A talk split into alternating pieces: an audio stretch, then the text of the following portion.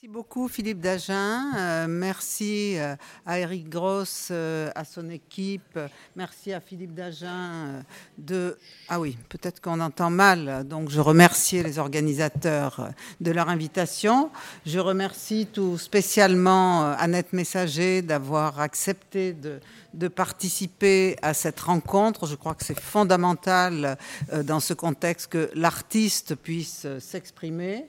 Merci vraiment parce que le programme des expositions à venir est lourd, les voyages sont nombreux. Et donc, euh, merci Annette d'avoir pris ce moment parmi nous ce matin.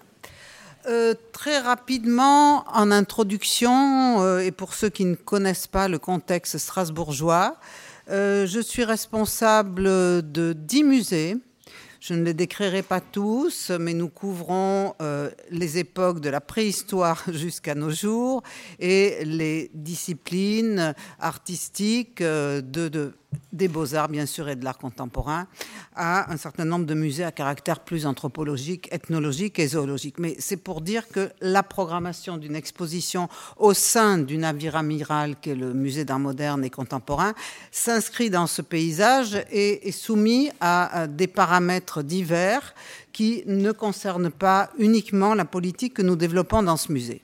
Alors ce musée a des collections, là non plus je ne m'y étendrai pas, encyclopédiques de 1870 à nos jours, avec une forte implication dans euh, le surréalisme et à travers en particulier euh, l'œuvre de Harp, Dada et surréaliste, également dans l'abstraction construite et ouvert euh, pour la partie contemporaine sur les démarches initiées dans les années 70 et sur un plan international, et c'est là où on retrouvera un écho avec euh, l'exposition d'Annette Messager, l'art allemand des années 80 et bien au-delà, une ouverture et une attention à la création contemporaine.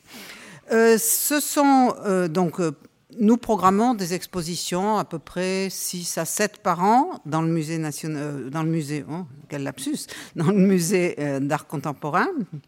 Euh, il y a des expositions bien sûr à caractère historique. Je citerai par exemple une exposition importante, l'Europe des esprits ou la fascination de l'occulte, qui s'ancrait dans ce fort rapport à à la mystique, à la mystique rhénane, et, qui explorait le romantisme noir et euh, toutes ses déclinaisons, jusqu'au milieu du XXe siècle. Bon, il y a eu aussi d'autres expositions importantes, des monographies euh, d'artistes auxquels nous tenons beaucoup, Richard Deacon, bientôt Daniel Buren et euh, Annette Messager l'année dernière, et des expositions à caractère plus expérimental consacrées à de très jeunes artistes ou à des euh, explorations transversales thématiques un peu inattendues, comme en ce moment l'exposition Doré and Friends, que nous avons conçue euh, en parallèle et en écho à la grande exposition Doré au musée d'Orsay. Donc une palette très ouverte qui prend en compte nos collections, un rythme, un équilibre de la programmation, également notre situation frontalière, et là j'y insisterai parce que ce n'est pas rien d'être les voisins euh, de Bâle, d'être les voisins de Baden-Baden, d'être les voisins de Karlsruhe. Et évidemment, l'attente du public euh, est euh, celle qu'on a à l'égard des musées de Bâle ce qui, euh, c'est comme si l'attente du public était celle qu'on peut avoir par rapport à des musées parisiens, hein, puisque le niveau et la quantité, la qualité des expositions de Bâle sont difficilement bon, euh, transposables à Strasbourg. Mais en tout cas, c'est ça que l'on a en face pour répondre aux attentes. Et, si on ne se situe pas à un niveau d'ambition à la mesure de nos moyens aussi, qui euh, peut dialoguer avec des expositions de l'envergure des expositions suisses, bon, le public est déçu. Alors, c'est ce qui veut dire que notre public attend des expositions significatives et ce, de manière régulière, et que nous devons y répondre avec euh, nos moyens, avec nos budgets aussi, qui sont sensiblement inférieurs, mais avec le niveau d'exigence qui est toujours le nôtre. Choisir un artiste, c'est évidemment une question euh, qu'on nous pose souvent. Comment est-ce que vous choisissez les artistes que vous invitez euh, à des expositions, et en, l'occurrence des expositions monographiques? Euh, évidemment, on tient compte de l'environnement institutionnel. Est-ce que l'artiste a été montré dans un périmètre proche ou pas? On tient compte également de l'environnement euh, géographique des expositions propres à l'artiste. On analyse également euh, les expositions récentes de l'artiste. Évidemment, le choix ici, euh, dans la construction de l'exposition, a complètement intégré le fait qu'il y avait eu une exposition monographique importante au Musée national d'art moderne peu d'années auparavant, en 2007. Donc il était exclu qu'on reparte sur ce type de traces. il fallait produire quelque chose qui, à la fois, reflèterait l'institution et ses possibilités, et en même temps euh, apporterait quelque chose au parcours de l'artiste, à euh, la connaissance de euh, son œuvre.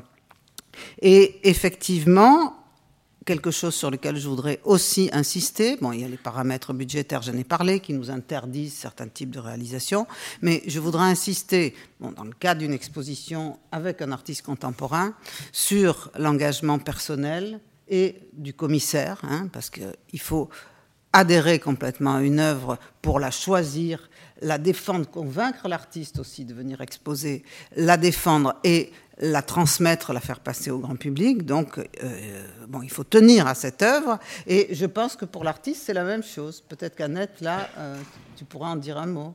Pourquoi est-ce que tu as accepté cette exposition? D'abord, si j'ai bien compris, c'est parce que je suis une artiste pas chère que vous m'avez choisie. C'est une des raisons. On a très bien. Euh, bah, je connaissais le musée de Strasbourg de réputation. Il a une très bonne réputation, mais je n'étais.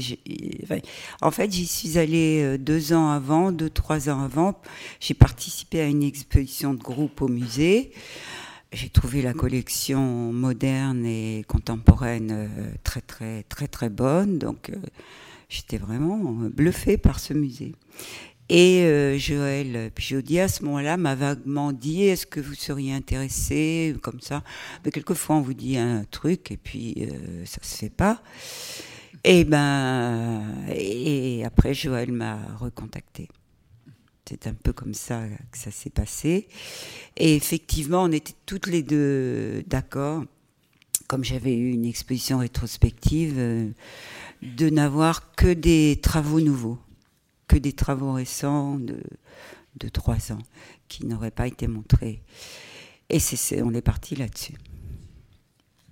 Voilà, donc je, c'est pas parce que Annette n'est pas une artiste pas chère qu'on pouvait faire appel à elle, pas du tout. Donc on était parti avec un certain nombre d'ambitions euh, et un budget, bon, qui, en l'occurrence était de 150 000 euros, on peut le dire aussi euh, simplement.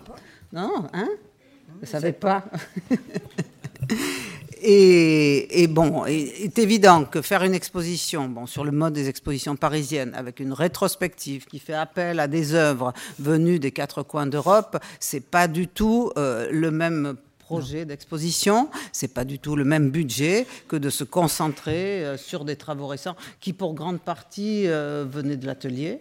Mhm. Pas tous, tout à fait, mais pour grande partie venaient de l'atelier. Mais surtout, ce que je, voudrais dire en préambule et que peut-être je redirai en conclusion, c'est que un musée de région euh, doit réfléchir à sa situation, ses possibilités et trouver, avec l'artiste avec lequel il a envie de travailler, la forme la plus adéquate, la plus juste par rapport à la connaissance qu'on va avoir de l'artiste et par rapport à ce qu'il peut lui donner comme condition de travail pour réaliser l'exposition. Et donc le choix qui s'est fait, c'était pas du tout un choix de circonstance, hein, montrer un aspect tout à fait nouveau du travail, qui n'avait jamais été vu sur le territoire français, et ce, d'autant plus qu'on est sur un terrain frontalier, donc notre public est pour un gros quart allemand et suisse. Donc là, ça avait un vrai sens de faire ce focus sur euh, le travail récent. Bon, il s'est trouvé que c'était moins cher, donc on était aussi content parce que ça permet de faire d'autres choses après. Mais bon, c'était évidemment pas, évidemment pas le moteur. Alors en revanche, on, s'est posé très tôt la question de coproduction. Et là, on n'a pas eu euh, beaucoup de succès, parce que là, évidemment, la coproduction avec un pays euh, autre dans lequel le travail de l'artiste n'est pas reconnu de la même manière est très difficile. Dire que si on s'était lancé dans un projet plus rétrospectif, je pense qu'on aurait pu aboutir les négociations qui étaient en cours. Mais là, ce choix délibéré et qui était tout à fait adapté à notre musée de montrer, et alors vous allez voir comment dans un instant, euh, cet ensemble tout à fait récent est quelque chose qui certainement a été euh, un frein pour une coproduction, mais c'est pas grave parce qu'après Annette a été ben, invitée. En fait, euh, une personne de Düsseldorf, du musée de Düsseldorf, voulait la, la, prendre et puis en fait, maintenant, je fais une exposition au musée du Düsseldorf. je vais faire. Euh, ça s'est pas fait. Puis les gens veulent faire leur propre exposition. Il y a toujours une sorte de, comme ça, de pouvoir. C'est moi le premier, c'est moi la première. Donc c'est toujours un peu, un peu difficile. Il faudrait, euh, je sais pas, trois ou quatre ans à l'avance penser à ça. C'est la même chose. Je prépare une exposition à Sydney. Euh, euh, on dirait que Sydney, c'est loin de tout, donc pour trouver euh, comme ça des partenaires, mais alors là, elle n'a pas travaillé à ça, elle a travaillé à autre chose. Parce que c'est, je veux dire, quand on, moi par exemple, quand j'arrive dans un musée où on me propose une exposition, je suis, j'ai peur. Enfin, c'est une sorte de tract, je sais pas, peut-être qu'il faut que je garde ça. J'ai toujours mon passeport avec moi, je me dis toujours, je peux m'enfuir au Brésil tout de suite. Je prends un avion parce que j'y arriverai pas. Mais depuis toujours, c'est comme ça. Et euh, c'est vrai qu'en plus, quand on arrive dans la grande nef à Strasbourg, c'est pas, pas évident. Hein. Il y a une lumière froide et, et c'est très haut de plafond. Donc on, on, arrive là, on est tout petit, petit, et puis le contemporain d'un côté, l'art moderne de l'autre ça fait un peu, euh, c'est un peu, excuse-moi, réfrigérant tout ça. Ah oui, c'est vrai. Surtout quand on vient, oui, avec la neige, comme le premier jour. Et d'ailleurs, le, le, seul regret que j'ai dans cette exposition, c'est que j'ai pas réussi à investir la nef. On a essayé. Euh, on, va, voir quelques et, et, ça, c'est par des boîtes, on peut le faire, mais c'est un peu idiot de refermer. Euh. donc c'est un espace qui est souvent inutilisé. Mm, mm, mm, alors, je propose qu'on vous montre un, tout petit film de trois minutes. Comme ça, vous allez, si j'y arrive, voilà, pouvoir euh, voir les principales images du montage de l'exposition. C'est un film fait par le service éducatif des musées qui est accessible au public en fin de visite. Je n'ai pas vécu ces histoires je me les raconte, euh, j'en invente, mais je ne les ai pas vécues. Je vécu dans la tête.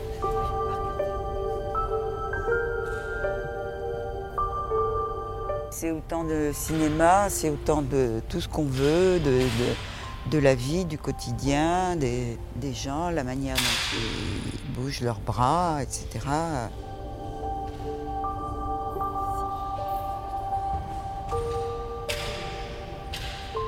J'aime beaucoup les outils et le fait que ça serve vraiment à quelque chose, que c'est vraiment utile. Peut-être quelquefois je me rends, je me sens inutile, c'est peut-être pour ça, mais ils ont une fonction précise. Je me sers beaucoup de ciseaux évidemment, puisque je travaillais beaucoup avec les tissus, les papiers, etc.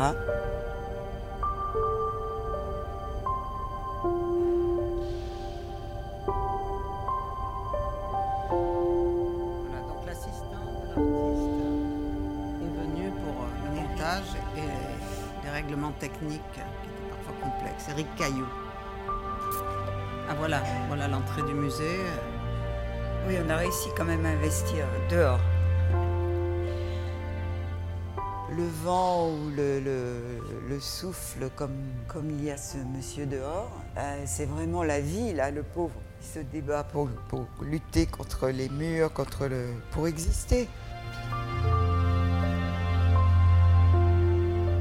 tant qu'on est en vie, on a, on a des souffles et c'est du vent. C'est de la respiration pour moi, ce que je fais.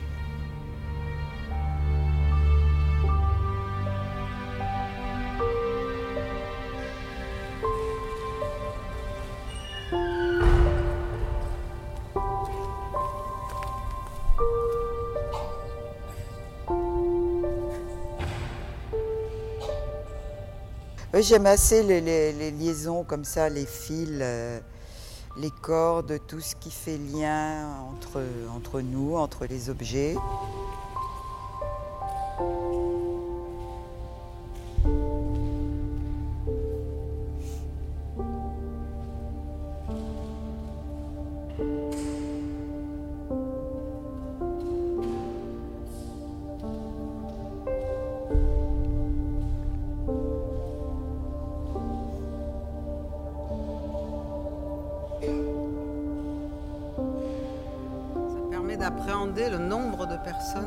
Un, chantier de montage d'exposition.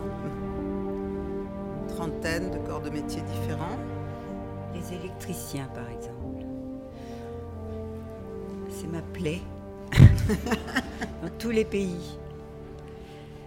Parce qu'un électricien, c'est euh, voilà, mettre un spot, etc. Bah, il y a beaucoup d'éléments noirs qui sont un peu des. Mais si on lui demande autre chose, euh, que ce soit pas très éclairé, mais par-dessous, alors là. Et c'est vrai que particulièrement, il y a cette matière, là, cet aluminium froissé, qui est noir et qui est vraiment mat noir, donc euh, qui engendre d'autres éléments. J'étais toujours très choquée par Freud, qui a dit que le sexe de la femme était un continent noir.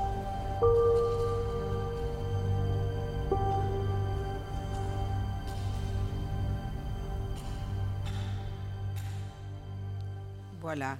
Alors, peut-être. Vous voyez qu'on est quand même assez tendu. Hein. Je ne peux pas supporter ce film. J'ai l'air vraiment, je m'arrache les cheveux. Ah, c'est-à-dire qu'on voit. Ça rigole pas. Hein. On voit ce que veut dire l'artiste au travail, avec euh, effectivement les choix d'accrochage, les problèmes techniques. On s'entend bien avec des gens, parfois avec d'autres pas. Il y a des tensions. Il y a. Euh, voilà, un qui veut aller prendre un café, l'autre une cigarette, moi par exemple, et après, après il est parti, le, personne qui devait m'aider, enfin. Euh, donc pour moi, ce qui est, ce qui est bien, c'est que c'est comme si j'étais vraiment deux personnes. Je suis chez moi, je travaille euh, avec pas beaucoup de gens et pas tous les jours, mais bon.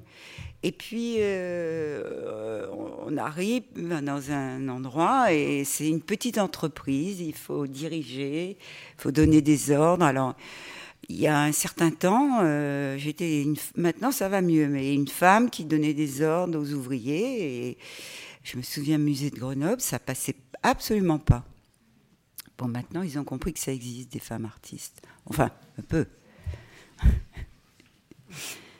Oui, c'est-à-dire que là, euh, dans le désordre, hein, un des rôles du commissaire, pendant l'exposition, après donc avoir décidé d'un projet d'exposition, convaincu l'artiste, travaillé à la définition euh, du projet dans son ensemble, bon, voire au choix des pièces, encore que là, c'est toi qui as joué le rôle euh, central. Le rôle du commissaire, c'est aussi de faire en sorte que euh, l'artiste puisse dialoguer avec l'ensemble des intervenants grâce auxquels l'exposition pourra eh être présentée. Alors, les techniciens, bien sûr, et après l'ensemble des métiers, le service des publics, euh, la communication, et puis, bien sûr, euh, les élus qui vont passer voir à quoi ça ressemble, etc. Donc, on a ce rôle d'interface. Et je crois qu'il est essentiel, parce qu'il faut quand même parler aussi de plaisir à travailler, que les chantiers se passent bien et donc que le commissaire soit là pour résoudre les problèmes, euh, arrondir les angles et permettre à l'artiste euh, de euh, réfléchir et de monter son exposition dans les meilleures conditions. Oui, ça m'est arrivé plusieurs fois où, parce que souvent j'ai un travail d'accrochage un peu, un peu difficile ou fatigant, ou quand j'écris sur les murs à répéter un mot comme ça, mes ouvrages, une sorte de promenade. Euh, je l'ai pas fait parce que je m'entendais pas avec les gens, que j'étais fatiguée. C'est fatigant de pas s'entendre avec les gens. Ça, c'est très fatigant. De tout le temps euh, s'opposer. Mais là, Joël aussi est venu me voir euh, chez moi avec le, le plan, avec des, des, gens qui allaient travailler euh, justement à la conception. Parce que c'est c'est difficile aussi, son, son espace, c'est un, seul plan. Donc tout est possible. Et quand tout est possible, ben, tout devient difficile. Il y a tellement de choix, tellement de. Ah, elle dit tu peux laisser tout ouvert ou bien faire 50 cloisons, tu fais ce que tu veux.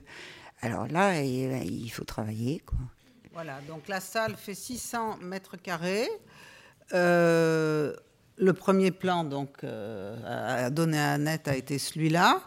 Ensuite, le choix des pièces s'étant affiné, moi je me souviens avoir essayé. On a travaillé sans scénographe, hein, ça c'était ah acquis d'emblée. Là, on est vraiment dans le cas, on parlera après du livre, d'un artiste. non, mais d'un artiste qui assume une grande partie euh, euh, des diverses fonctions et des divers métiers liés à l'exposition.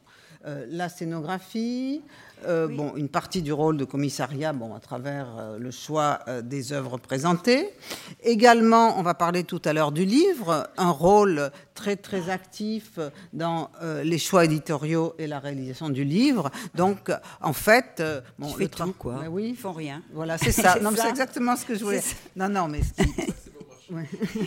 On sait depuis euh, les années 60 à peu près, depuis l'art conceptuel, et tout ça a été théorisé par Jean-Marc Poinceau à travers l'art en exposition, que l'artiste euh, assume une grande partie des rôles et que finalement euh, l'œuvre c'est l'art en exposition qui euh, apparaît. Et donc euh, l'exposition, c'est chacune des œuvres, mais aussi la totalité. C'est un parcours. C'est un parcours conçu comme un parcours. Là, vous en pour, pour moi, c'est un parcours, un parcours dans le temps, un parcours dans l'espace. Comme je ne fais pas des œuvres, enfin, une chose, un travail, mais en général, c'est fragmenté pour moi un peu comme un film ou un livre où il y a un début, euh, un milieu, etc. Donc, donc il y a un parcours vraiment qui, qui doit se créer. J'aime bien passer d'un espace très grand, au contraire des petites chambres, comme si un peu elles avaient été oubliées, elles sont un peu plus sombres, un peu, un peu intimes. Donc euh, tout ça, c'est du travail. Oui, et, pour toi, une exposition, c'était comme un, comme un voyage ou, comme un récit. Et donc, je vous montrerai quelques images et vous allez voir comment le récit, comment la fiction se développe à travers l'enchaînement des œuvres et les choix euh, d'ambiance également qui sont faits. Alors, pour en revenir à ce plan, euh, effectivement, la salle 600 mètres carrés, au, vu des œuvres, moi, j'avais proposé de tracer comme ça pour voir si ça rentrait d'abord, parce que c'était la première question. Euh, et ensuite, pour voir qu'elle pourrait être euh, comme ça un rythme. Et, alors attendez, si ça veut bien marcher. Là, j'arrive plus. Hein. Voilà. Et donc ça, c'est un état intermédiaire. Hein. Donc à partir de ce plan, à partir comme ça de zones qu'on avait déterminées, euh, Annette nous a renvoyé euh, ce plan qui correspond grosso modo à ce qu'a été l'exposition, avec quelques modifications tout de même dans l'accrochage. Et effectivement, euh, nous avions des personnes du service technique qui, sont venues avec nous et qui ont fait ensuite. Attendez, ça va pas tarder à arriver. Je comprends pas pourquoi ça. Hein? Qu'est-ce qui. Ouais, non, non c'est évidemment pas la bonne. Alors attendez, on va faire ça plus simplement. Et actuellement, je souvent, justement, parce que on a des espaces euh, comme ça très grands, rectangulaires, donc, donc avoir des angles aigus, euh, de, de, cloisons, de, de, choses qui soient moins rigides comme ça. Et donc, vous voyez la maquette qu'on a gardée comme un trophée, et ça permet de vous la montrer. Donc, ça, c'est le travail d'Annette, hein, effectivement. Euh, de structuration du parcours avec des grands espaces, des espaces plus petits euh, et euh, des ambiances différentes. Alors je vais faire défiler rapidement. Mais par contre, quand j'arrive dans un lieu, il n'y a, pas de changement de grandes pièces, mais des, une maquette, c'est pas, pas le lieu même. Il y en a des. Heureusement, je crois que quand on a bien, bien travaillé un plan, on peut être libre de changer. Au contraire, c'est. Euh, est-ce que, euh, je sais pas, enfin, heureusement que le, le, virtuel, c'est pas, c'est pas du vrai, quoi. Donc, il y, y a, une autre ambiance, les parcours, quand on marche, c'est, c'est, sur place que encore il y a des il y a des petites transformations d'abord parce que le temps est serré le temps est court donc on euh, on peut pas changer beaucoup euh, euh, ça serait pas non plus sympathique vis-à-vis de toute l'équipe qui a travaillé, mais, de, donner la liberté de, encore de pouvoir improviser sur place des, choses, de donner cette liberté de changement si on veut. Voilà, donc vous avez vu sur le petit film que l'artiste n'hésite pas à à, mettre la main à la pâte. Hein. Donc il y a cette dimension du travail d'Annette Messager, qui est une artiste qui revendique le, bricolage, et dans ses agencements qu'elle peut changer avec des, chaque fois des éléments extrêmement simples, là, des ventilateurs euh, et euh, des éléments à la fois fragments corporels, euh, vêtements vides, pantins, là, qui créent cette sorte de sarabande colorée que tu as voulu pour l'entrée de l'exposition, hein, pour entraîner mm. le visiteur dans une dimension assez joyeuse et carnavalesque. Et alors après, donc, autre élément très important de l'œuvre, c'est le rapport à la lettre, la lettre ici qui fait corps avec euh, ce filet, avec des matériaux euh, ou des objets du quotidien euh, qui sont tout à fait liés à l'univers qu'Annette Messager développe, avec un discours sur la femme, ses activités qui n'est pas un discours féministe, mais c'est comme ça qu'elle s'est positionnée dans les années 70, une œuvre de femme, donc a priori une œuvre disqualifiée qu'elle exprime avec euh, des matériaux eux-mêmes très modestes, ici les balais qui supportent des masques de carnaval, puis alors cette pièce qui nous a donné euh, un certain souci parce qu'il a fallu créer le sombre. Alors cette pièce, peut-être c'est mieux si tu en parles. Parce que dans les musées aussi, il y a des sorties de secours partout. Vous voyez les petits trucs verts, très jolis. C'est terrible. À Beaubourg, quand je préparais l'exposition, il y a une sortie de euh, la petite lumière qui a pris feu. C'était pas aux normes leur le petit machin. Donc euh, il y en a partout et donc on peut pas réduire l'éclairage tant que ça, n'est-ce pas, Madame Pijaudier c'est un problème terrible parce qu'il y a par-dessus, il y a un éclairage. Euh, il y a un éclairage de sécurité. Voilà, hein, de sécurité qui, qui fait que si on veut mettre quelque chose un peu sombre, bah, faut supplier, euh, il faut que le comité de sécurité ne s'en aperçoive pas, tricher. il faut que le directeur accepte de signer euh, quelque chose voilà, pour le directeur technique qui se fait du souci. Fait un peu faux. Mais bon. Et là, donc, c'était trop clair. Et au dernier moment, euh, Joël a décidé de remettre une bâche par-dessus. Il a fallu faire venir un tapissier au dernier moment et tout. Voilà, donc il faut être réactif, parce que d'ailleurs la régie directe, pour ceux qui seront dans des musées de collectivité, bon, auront du mal à conquérir. Hein. Ça nous met des fois dans des situations difficiles. Non, non, il faut le dire. Alors là, pour les jeunes futurs conservateurs, euh, tout de suite, vous rencontrez le chef des pompiers, vous avez de bonnes relations avec lui, vous l'invitez une fois par an à déjeuner, euh, ça résout pas mal de problèmes. Hein. Non, c'est vrai, c'est très important, vous voyez. Bon, on va les considérations les plus philosophiques euh, et politiques jusqu'à ce type de réalité, mais qui sont fondamentales parce que cette mm. œuvre, cette espèce d'île volante, explosée, cataclysmique, qui en même temps crée ce genre d'ombre et avec la lumière tenue, euh, le bruit aussi qui est important, il faut que ce soit absolument parfait. Euh, parce que bon, c'est les monstres de l'enfance, en même temps, c'est un regard euh, sur un certain état de la planète, et il faut que tout ça soit perceptible dans les meilleures conditions pour le visiteur.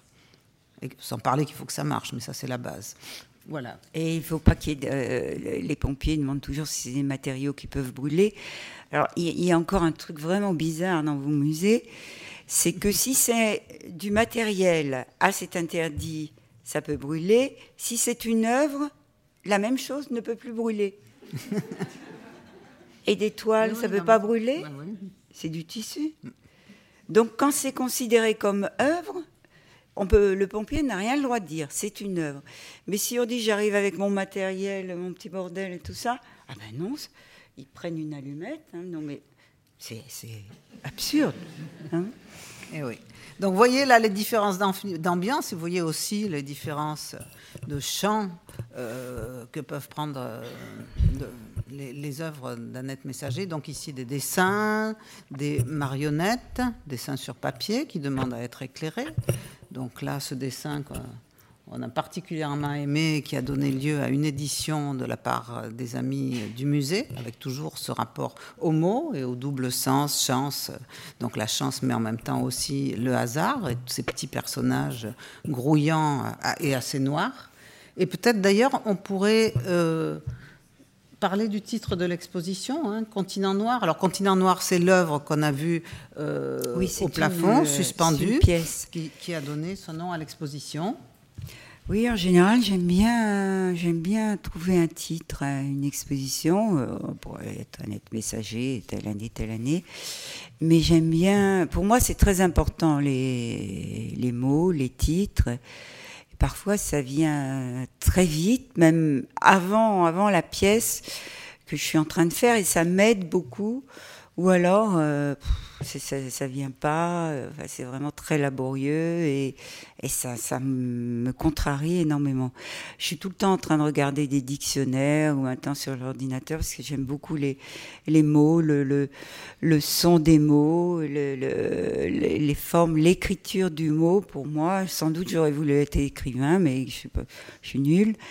Euh, mais vraiment, les mots m'intéressent beaucoup. Les titres, je trouve que mais euh, ça dirige toujours dans un, dans un sens. Donc euh, c'est vrai que c'est peut-être restrictif, je ne sais pas. Enfin, bref, je voulais euh, le mot noir, parce qu'il y a beaucoup de noir dans cette exposition. Presque toutes mm. les œuvres sont. Et bah, comme ça, c'est venu un moment. Ça ne venait pas, et puis, je je sais pas, en mangeant des pâtes, vous voyez, l'utilité de manger des pâtes c'est venu. Mais parce que j'étais complètement obsédée par cette histoire-là. Et donc je crois que où je t'avais proposé plusieurs titres, ou je sais pas, c'était pas terrible. Euh, voilà, on a décidé. De... Oui, et puis ce bon continent noir, c'était riche de sens, hein, parce que oui, oui, c'est bien que, tu n'aimes pas euh, qu'on cite euh, les références auxquelles tu peux faire non, mais parce que qui sont extrêmement nombreuses dans le haut art, dans continent noir, high and low. Et moi, ça, ça me dérange pas que que les interprétations soient différentes de, ce que je fais. Parce qu'il y a la référence comme ça au voyage de Gulliver qui a été très importante mmh. pour toi mmh. dans la conception de la pièce et le moment où euh, il arrive sur cette île qui s'appelle, je crois, la Puta et où on s'aperçoit des méfaits que les savants peuvent infliger à la planète. Donc c'est là effectivement l'écho euh, contemporain qu'on peut lire dans cette œuvre. Et puis il y a cette référence à Freud et à l'altérité qu'a représenter pour lui euh, la femme. Voilà, donc il y avait un petit peu tout ça. Et bon, on s'est dit que le titre de l'œuvre, et souvent ça peut, ça peut marcher parce qu'une œuvre importante donne la tonalité à, une exposition entière, serait euh, Continent Noir. Voilà, donc là on continue avec des éléments du, du vocabulaire pour ceux qui connaissent l'œuvre d'Annette Messager oui, là, il y a des, dérouleurs euh, des centimètres, justement, dans la pièce de droite. Parce que quand j'accroche des choses avec des peluches, on dit, oh, bah, c'est facile. Hein. Mais au contraire, c'est plus dur que de, d'avoir un tableau où on a un niveau, tandis que là, je veux que les deux pattes soient exactement à la même hauteur. Donc, donc j'ai, j'ai beaucoup de, de dérouleurs, des mètres comme ça, qui sont d'ailleurs piqués généralement, pas là, pas, à Strasbourg. Mais euh, c'est une chose qui se vole beaucoup dans les musées. Euh, et, je trouve très beau, toujours quand c'est au sol, comme ça, je me prends les pieds dedans chez moi, des dérouleurs, rien que le mot dérouleur me plaît bien. Ça va être un prochain titre. et, donc, il y a, des, dérouleurs euh, horizontaux et, et verticaux qui, qui, mesurent les peluches. il y a une autre pièce avec des outils aussi, des, pinces, des, un peu des instruments en torture. Je continue, donc euh, voilà, on va montrer la dernière œuvre qui s'appelle Sans légende et qui est faite de ces éléments éclatés, mais cette fois-ci non plus agglutinés par petits ensembles au plafond, mais sur le sol. Alors évidemment, le temps est tout à fait important hein, pour appréhender ce genre d'œuvre, parce qu'il y a des projecteurs qui tournent, les mapes-mondes sont des mapes-mondes au fond qui se gonflent et se dégonflent, un peu comme si elles étaient étouffées, mais on a surtout l'impression, quand on rentre là-dedans, d'arriver dans une chambre d'enfant oui, qui aurait été laissé en désordre. Oui, parce qu'on me dit euh, c'est noir, c'est sombre, c'est triste. Mais moi, je, moi, je, je, vois pas, je vois pas ça, parce que bon, cette horloge qui, voilà, qui, qui le temps passe, mais il y a, il y a un éclairage sur des petits plateaux tournants qui fait qu'il y a des ombres qui apparaissent. Il y a une sorte d'hommage à Giacometti, il y a le chien de Giacometti. Et, en fait, c'est très doux, tout, tout, ce, tout ce rond de lumière comme ça qui, se projette aussi sur nous. Ça fait, ça fait des ombres. Donc je trouve qu'il y, a ce côté noir, dur, mat du matériau, c'est vrai. Mais en même temps, il y a cette lumière qui caresse tous ces éléments et qui, qui provoque plus une sorte de, de rêverie nocturne pour moi. Mais c'est quand même des. Et alors euh, là, j'avais pas de titre. Parce que c'est tellement d'éléments et tellement divers que tous les titres possibles. Donc souvent, vous savez, on écrit 100 titres. Alors, euh, eh ben, comme il y a toutes les légendes possibles dans cette pièce, je l'ai écrit sans légende. Et d'ailleurs, maintenant, quand c'est reproduire, c'est souvent écrit sans titre. Ce qui m'énerve. Parce que c'est pas ça du tout. Oui, oui. Surtout que c'est au pluriel voyez, ah donc euh, la dimension du temps et puis de la, lanterne magique, hein, qui est aussi euh, quelque chose qu'on retrouve avec la référence au guignol, au spectacle vous imaginez pour un musée que les gens, je veux pas de barrière évidemment, alors que les gens peuvent rentrer dedans un peu, mais pas trop. Euh, donc il faut des gardiens qui, qui, soient là. Euh, que ce soit pas piqué. Euh, c'était un petit peu attaché, mais enfin, bon. Donc, c'est, il y a des endroits où c'est impossible. Barrière, c'est, moche. Enfin, ça, ça, perd tout, quoi. Si. Parce que c'est des éléments qui sont, qui sont très bas, comme ça, si on a une barrière comme ça, c'est affreux, ces barrières. Il y en a de plus en plus. Hein. Mm, mm, mm. Surtout quand il y a de l'électricité. Et voilà donc la dernière pièce euh, du parcours. Donc voyez la différence d'ambiance dans cette salle, finalement, 580 mètres carrés, c'est pas très grand, mais Annette a su créer des espaces tout à fait différenciés et avec cette idée comme ça d'un voyage et ça se termine. C'est une petite salle, voilà, par cette petite salle. il y a un plastique par-dessus qui, qui, qui, fait que les éléments se voient moins, un peu c'est un peu euh, comme ça, les choses de la mer, on pourrait croire. Mélancolique, euh, voilà, c'est la mer qui a laissé. Oui, qui, qui amène les choses. Ces reliefs. voilà. Donc voilà pour le parcours. Peut-être un mot avant de passer la parole à Anne Beaucourt euh, du livre. Vous pourrez, vous pourrez le regarder ici. Donc là aussi, très rapidement, on s'est dit, le catalogue du Musée national d'art moderne étant très complet, et par ailleurs, Catherine Grenier a écrit un livre important euh, sur l'œuvre d'Annette Messager. Bon, c'est la principale euh, historienne d'art euh, qui se soit consacrée à l'étude de l'œuvre d'Annette Messager, qui devait être rééditée avec... Hein Marcadel a écrit beaucoup. Oui, oui, aussi. Oui, oui. oui, mais le gros, gros livre, ah c'est. Je sais pas. Je lis pas. En tout cas, plus récemment. c'est pas vrai. Mais bon, en tout cas, le livre de Flammarion, le gros livre, reparaissait, augmenté et couvrant jusqu'à la période actuelle, incluant les œuvres de l'exposition.